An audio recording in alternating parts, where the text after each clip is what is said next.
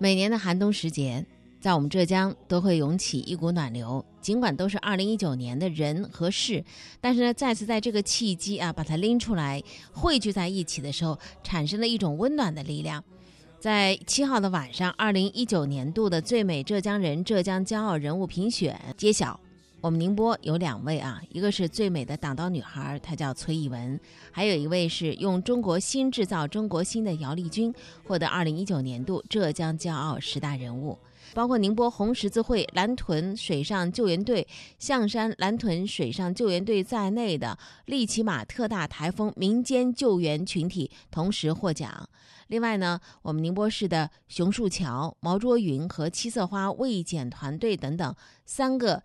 呃，个体人和群体也获得了提名奖。来自全省各地的浙江骄傲年度人物逐一登台接受颁奖。他们或倾一己之力，或见一技之长，或用卓越的成就和感人的事迹，传递着超越时间和地域的力量，成为浙江最动人的时代骄傲。在校园为救同学身中八刀的女孩崔艺文，在危急时刻的壮举感动了全中国。就是要传播正能量呀！嗯，我希望就是有更多的年轻人。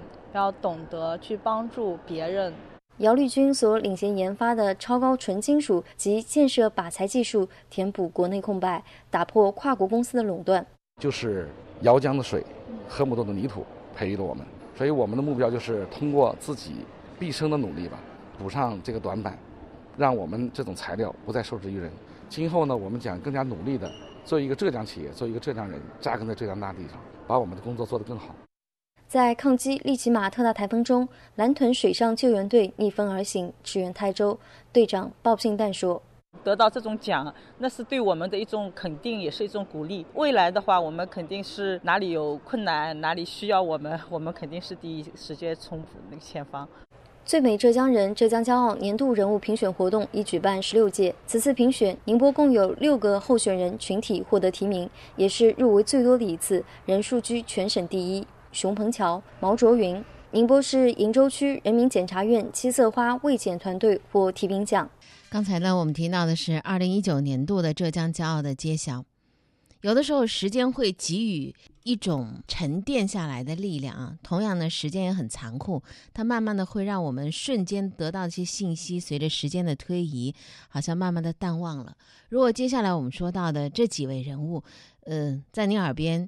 捕捉到部分信息的时候，您是否还能够想起他们曾经做过什么呢？那么再往前推三年，二零一七年一月十八号，记者也发来过报道。你还记得当年的浙江骄傲是谁吗？现在，让我们掌声欢迎最美浙江人二零一六年度浙江骄傲人物。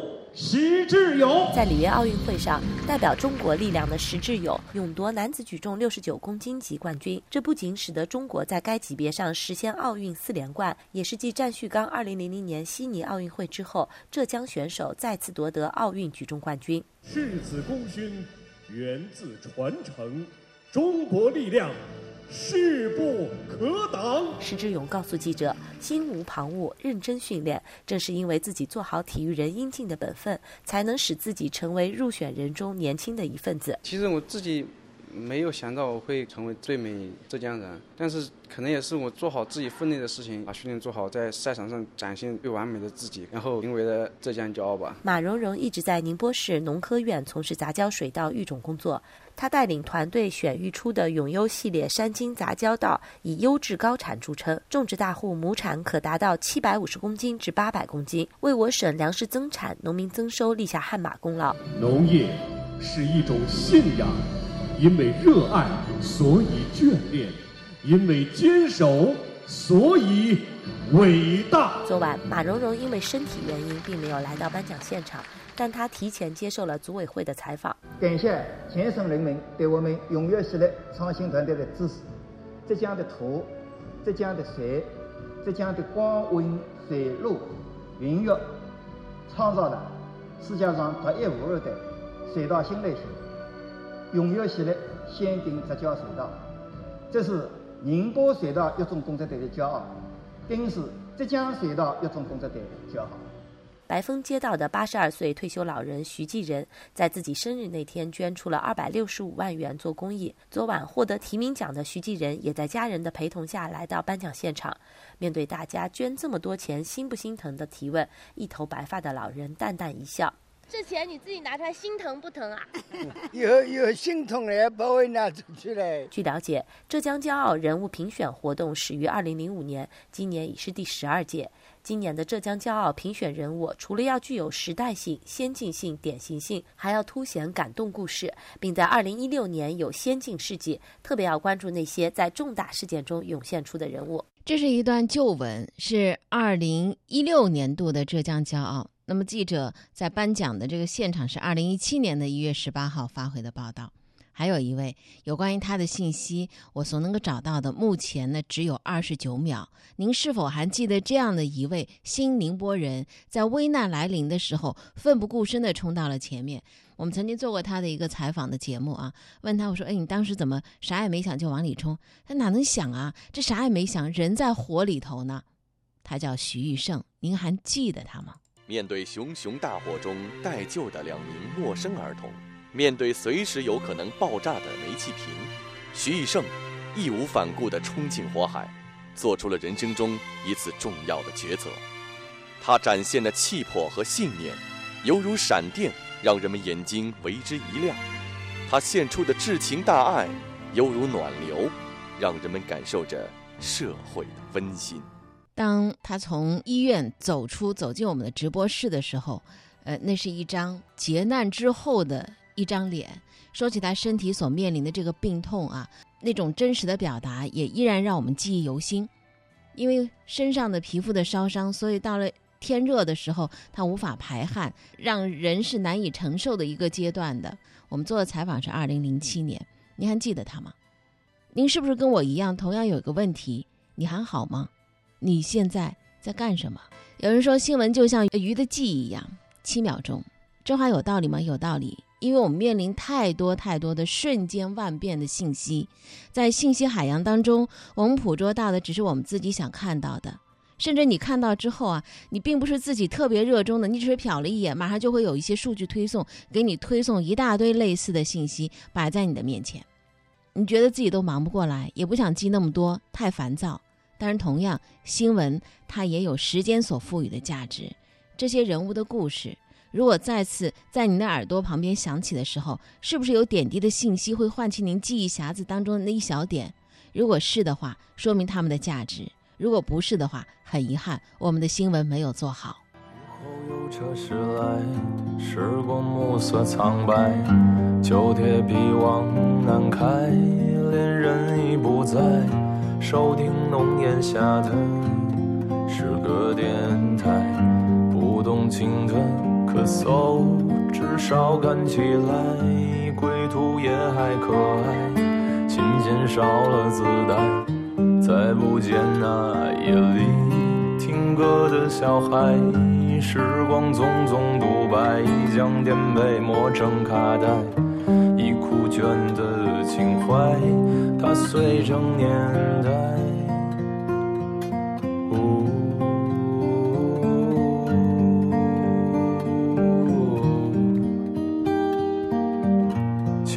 去。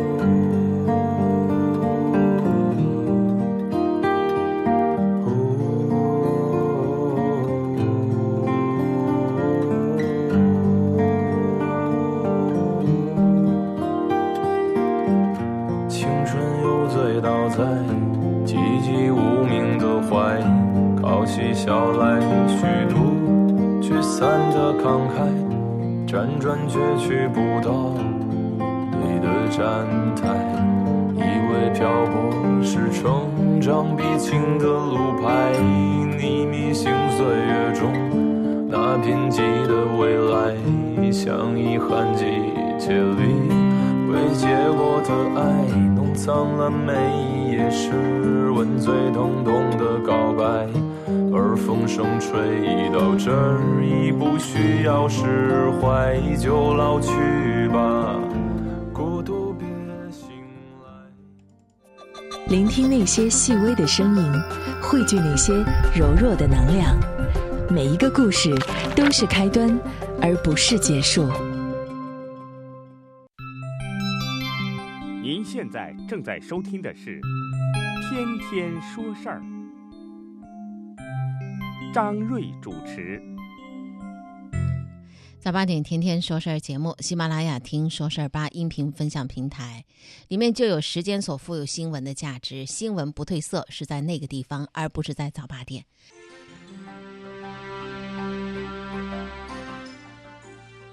保障农民工工资支付条例五月起施行，明确以银行转账或现金形式支付工资，不得以实物或者是有价证券等其他的形式来替代。教育部发布一系列的教材管理办法，明确教材凡编必审、凡选必审，教材建设纳入教育督导范畴。国家外汇管理局七号公布，截止到二零一九年的十二月末，我国的外汇储备规模是三万一千零七十九亿美元，稳中有升。农业农村部七号的消息，新疆哈密查获一起输入型的牛欧型口蹄疫疫情，当地捕杀无害化处理六十四头发病牛和同群牛，疫情得到有效处置。当地时间七号，伊朗议会批准一项名为“严厉复仇”的议案，为即将对美国展开的报复行动铺平道路。美国媒体报道，疑似美军从伊拉克撤军的信件流出之后，美国国防部长表示，美国没有做出从伊拉克撤军的决定。据公安部的最新统计，截止到二零一九年的年底，全国汽车保有量达到二点六亿辆，其中私家车的保有量首次突破了两亿辆。上海高速上，救护车被收费站拦下，要求交纳通行费。交通运输部表示，救护车辆不属于免费车辆，已经要求各地为救护车辆免费安装 ETC。广东发布通告，对占用、堵塞、封闭消防车通道、妨碍消防车通行等行为，最高可以处罚五万元。接下来，一起来关注财经方面的部分资讯内容。国家税务总局局长王军的工作报告当中呢，其中有这样的信息：，二零一九年全年中国累计新增减税降费超过两万亿元，占 GDP 的比重超过百分之二。所有行业的税负都不同程度的下降。深化增值税改改革之后，月均净值一般纳税人八点八八万户，相当于改革前的近两倍。去年中央打出个税、增值税和社保缴费的组合拳来搞活经济，用个税改革来提振居民收入和需求，增值税改革深入落实小微企业的利益，再用降低社保费率来做加成。总体来讲，减费、呃减税降费的措施确实减轻了企业整体的负担。不过呢，虽然是这样的一个减税降费为经济发展带来一定的利好，但归根结底不能靠它来成为拉动经济增长的主动力。进入二零二零年以来，现货黄金延续去年十二月中下旬的上涨趋势，从一千四百六十二美元每盎司一路上涨。一月三号，现货黄金突破了一千五百五十美元的大关，此后直线飙升，盘中一度触及到一千五百八十美元每盎司，创下了从二零一三年四月以来的最高纪录。虽然黑天鹅事件无法预知，但是一旦发生，基本金价都会以一个一定幅度的上涨。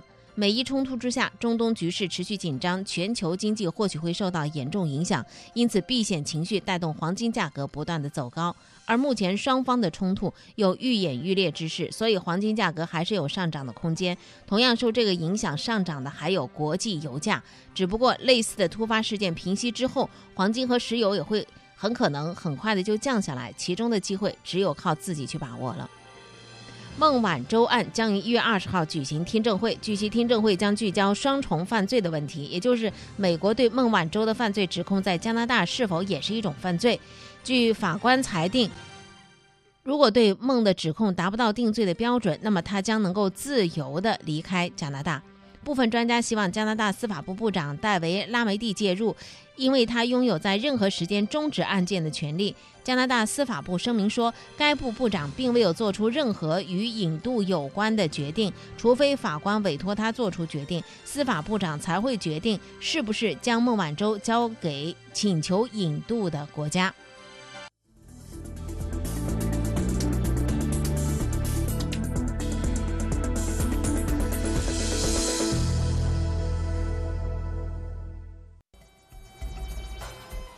西晋的时候，有一个人写过一篇《钱神论》，说的是这个钱的作用。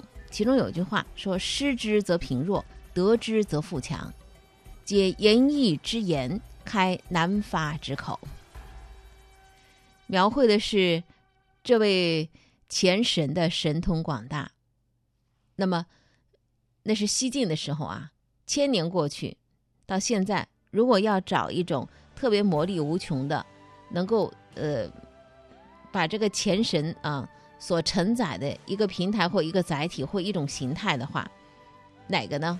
莫非房地产呀？主营日化用品的广州浪奇，它在广州天河有一个拆迁范围的地块，跟广州土地开发中心签署了收储协议之后，可以拿到拆迁款，大概是二十六亿元。而广州浪奇二零一八年的净利润也不过是三千三百二十九万元。受这个消息的影响，广州浪奇在七号，呃，在七天之内，一周之内啊，上涨百分之四十九，可谓是十年洗衣无人问呐，一朝拆迁天下知。地产不仅可以锦上添花，更能够雪中送炭。到年底了，很多的房产公司开始卖房子创立了，为年报业绩在忙碌奔波。那么有一些数据啊，二零一九年的第四季度，至少有二十三家 A 股上市公司发布了和出售房产相关的公告。在这二十三家公司当中，有十六家二零一九年的前三季度的扣非净利润为负，也就是说，如果不靠卖房回血的话，这十六家公司二零一九年的业绩基本就是亏损。但是部分公司光靠卖房还不够，还需要想其他办法了。按照国内相关规定，A 股上市公司如果连续两年亏损，股票名称前面会加上一个 ST 新，以表示这个公司存在退市的风险。投资者对这个戏称为是披星戴帽。如果连续三年亏损，就会暂停上市。那么为了保住这个上市公司的身份，上个市不容易啊，在这个盈亏边缘的公司们。都会想尽一切的办法去凑凑出一个正的利润来。大富之家能够保持每年有些许的盈利，中富之家是一年赚一年亏，小富之家就顾不上体面了。他们的利润就像挂在房梁上的篮子一样，只有在特别重要的时候才会拿下来。在连续亏损两年之后，他们不得不盈利了。比如说。海马汽车原来原来的名字叫海马汽车，现在是什么呢？叫新 ST 海马，是二零一九年最出名的一个例子。它的卖房的行动是从二零一九年的年初持续到年末，在四月二十三号，新 ST 海马发布了一个公告，说打算出售上海浦东新区的三十六套房产和海南省海口市的八十一套房产。紧接着五月十六号，第二次抛售来了。这次是位于海口市金盘工业开发区的房产，包括住宅两百六十九套，商铺十五套，全部加起来，ST 新海马啊，共计打算出售四百零一套房子。一个汽车制造商，生生卖出了一个开发商的气质。根据他二零一九年十一月二十二号披露的公告，四百零一套房子已经卖出去了三百十八套，净增呃增加净利润是七千三百六十三万元。但是前三个季度亏损两个亿，跟这个一对比，它的盈利之路还是没有走通，还需要努力啊。总体来看，截止到二零一九年的第三季度，A 股三千七百五十七家上市公司当中，一千八百四十二家上市公司持有投资性的房地产。占比是多少呢？百分之四十八点八。他们所持有的投资性房地产的总价值超过一点三万亿。在必要的时候，我们可以肯定的讲，这些房地产会成为企业扭亏为盈的救命稻草。那么，除了卖房子之外，还能做什么？非标准的资产也得出手了。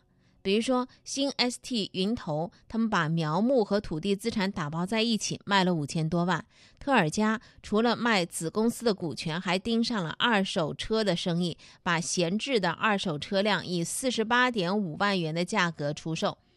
海正药业通过卖房、卖地、卖子公司股份，甚至卖了二十三只孔雀，收益超过十六亿元。这个网络上流传的说，二十三只孔雀价格值多少呢？卖价是一万五千六百四十块钱。在时间再往前翻，二零一八年年底，电广传媒曾经想以两亿元的价格来出售徐悲鸿的油画《愚公移山》，一举扭亏，但是最终没有实现。当然，光靠买卖并不是啊。这个长久之计，双管齐下可能是更好一点。那么双管齐下还那个管子是什么呢？多出来那根管子是来自于政府补助。上市公司往往是当地政府的纳税大户，也是安置就业的一大去处。因为有着共同的利益，所以地方政府会向上市公司提供补助，共克时艰。有一个数据显示，二零一九年的第三季度收到过政府补助的上市公司的数量达到三千五百五十一家，金额超过一千零五十六亿元。其中有四百九十九家公司收到的政府补助超过同期的净利润。年关要到了，上市公司们每天都可以收到政府红包。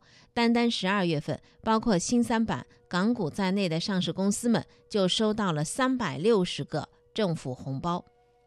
为了避免亏损，有的公司卖房，有的公司卖画，有的公司靠政府补助，有的公司可能还会造假。总而言之，八仙过海，各显神通。但是类似的神仙操作多了之后，又会发生什么呢？我们来看看美国的股票市场是什么情况。我们都知道，在美股上市的公司，并不要求你是一定需要盈利的，所以美股公司净利润可以是负的。那么这样一来呢，净利润和净资产的比值，也就是净资产的收益率也可以是负的。净资产的收益率啊，等于净利润除以净资产。那么一家公司的净资产的收益率，它是会受到很多随机因素的影响的，比如说原材料成本、产品销售的周转，还有汇率的波动、借贷的利息啊、政策的调整、税率变动、资产减值等等。就拿个空调行业来作为例子。它的这个净资产的收益率的影响因素会有哪些呢？比如说钢材的价格，再比如说高温天气的持续天数，制造业的下调增值税，海外销量受汇率波动的影响，互联网的发展使得下游经销商承压，反过来影响企业的利润等等等等。那么当公司的数量足够多，他们的净资产的收益率就会接近正态的分布了。二零一八年的美股美股市场的这个数据，扣掉这个呃净资产的收益率的水平在正负百分之六十外的异常值之后，剩下的美股公司有三千七百八十家，它的这个净资产的收益率分布确实呈现出了一个像一个钟一样的形状。那么我们的 A 股呢？我们的一八年 A 股上市公司的净资产的呃收益率。它的这个数据扣掉正负百分之六十以外的那些异常值，A 股公司呢有三千六百十九家。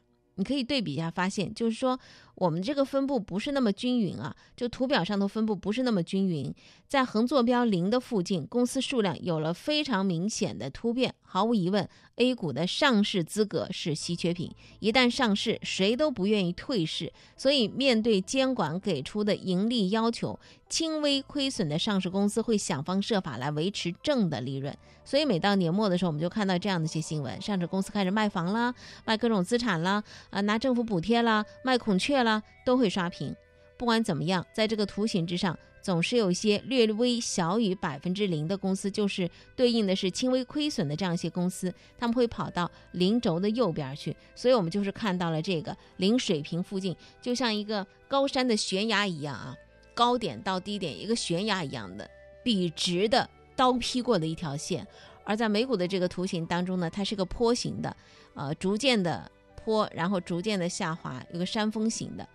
当然，还有一种可能就是 A 股上市实行核准制，所以上市公司质量比较高，本身亏损的比例很小，你认可吗？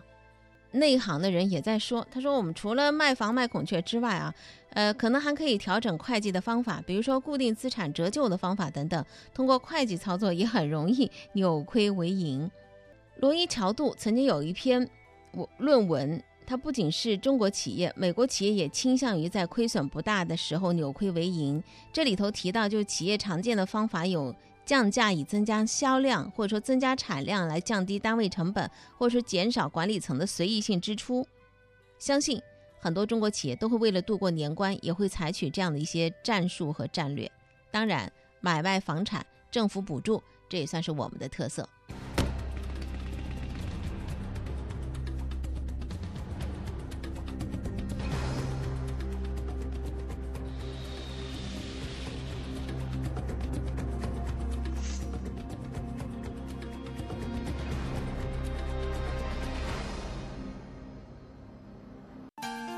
讲东讲西讲东西，说事说情说事情，天天说事儿。早八点天天说事儿，欢迎各位继续来关注。接下来来说一个奇案，近期北京警察破获的奇案。这是媒体在破获之后做的一些报道。我们看完之后啊，不由得是张大嘴巴，下巴都要脱下来了，因为这个事情的过程是太过于玄妙了。大致的逻辑是这样的。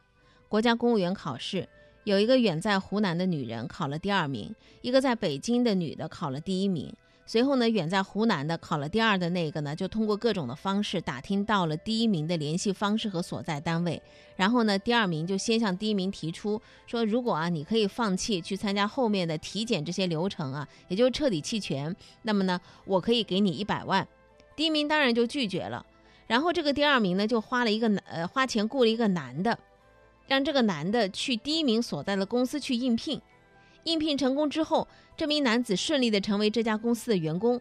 随后呢，这个男子采取了投毒陷害的方式，想让第一名入狱。这样的话，他的雇主，也就是远在湖南的那个女的，就从第二变成第一了。幸亏北京警方火眼金睛，才识破。那么媒体的详细报道是怎样的呢？情节非常曲奇，呃，曲折离奇啊，呃，您千万不要错过，真的。看小说都没这么精彩的。二零一九年的十二月二十六号，王丽、肖强投毒案在北京顺义法院一审宣判。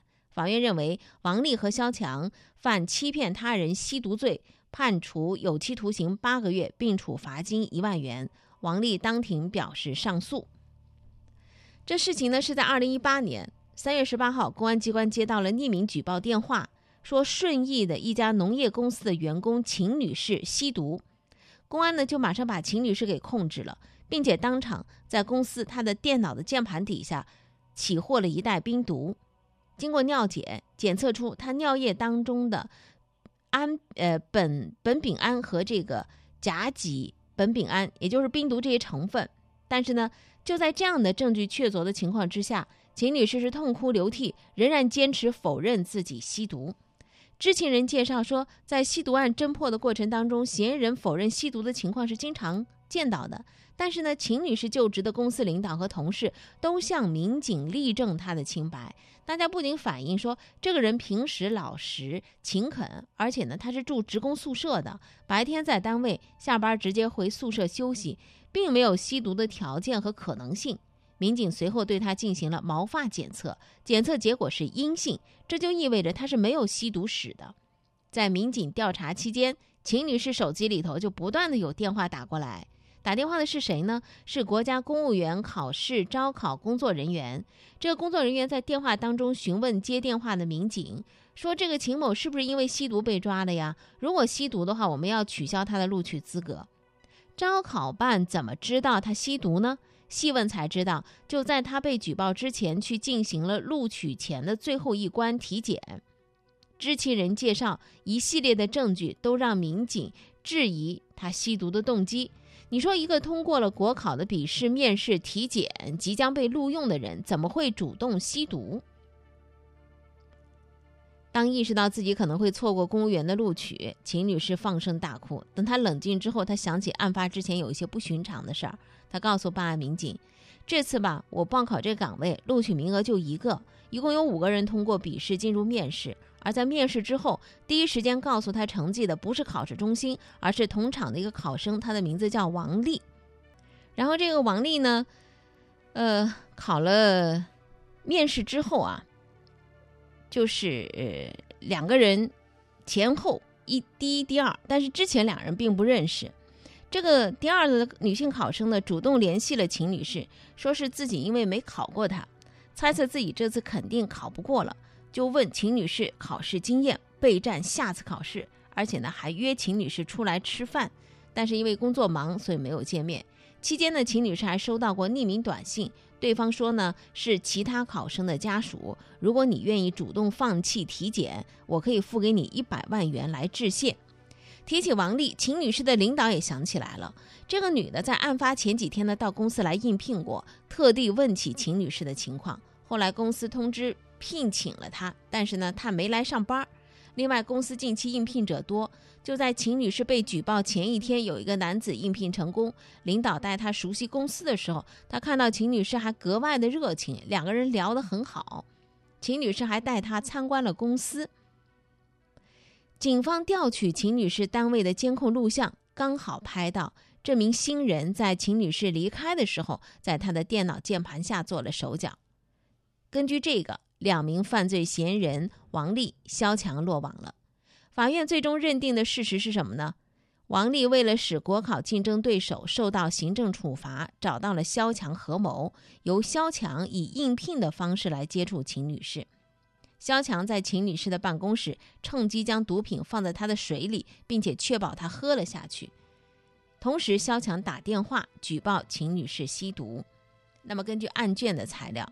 这个王丽老家是在湖南，她一直是在老家教书。她觉得是因为自己不是公务员，婆家瞧不起自己，所以呢导致了婚姻破裂。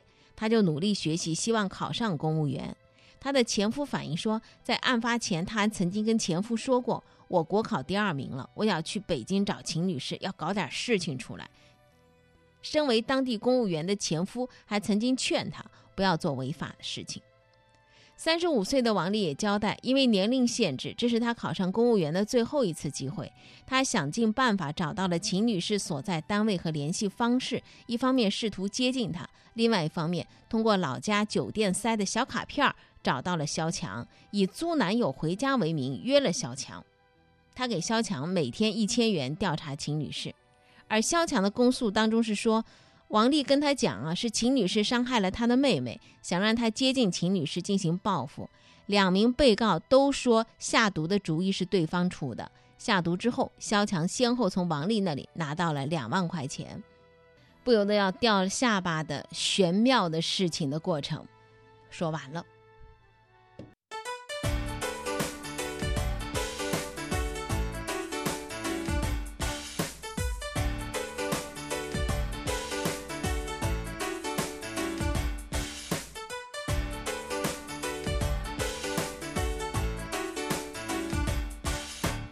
昨天在马云乡村教师奖重回课堂的活动之上，马云呢又说了很多的话，我们来截取其中的三十秒左右的时间啊。他说什么呢？说到了专业。大部分有出息的人跟他学的专业是没有关系。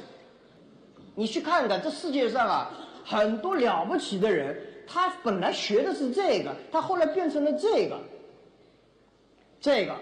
我觉得跟小时候你学的大脑的启发开的。如果你今天就是准备高考，你就是准备去找份就业，你的脑子想的这些东西，你大脑其他地方是不会用的，你将来成长了也不会有好处。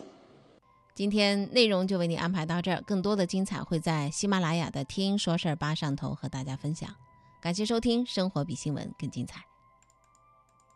生活是志趣相投者的狂欢，听说事儿是对这种生活的赞同。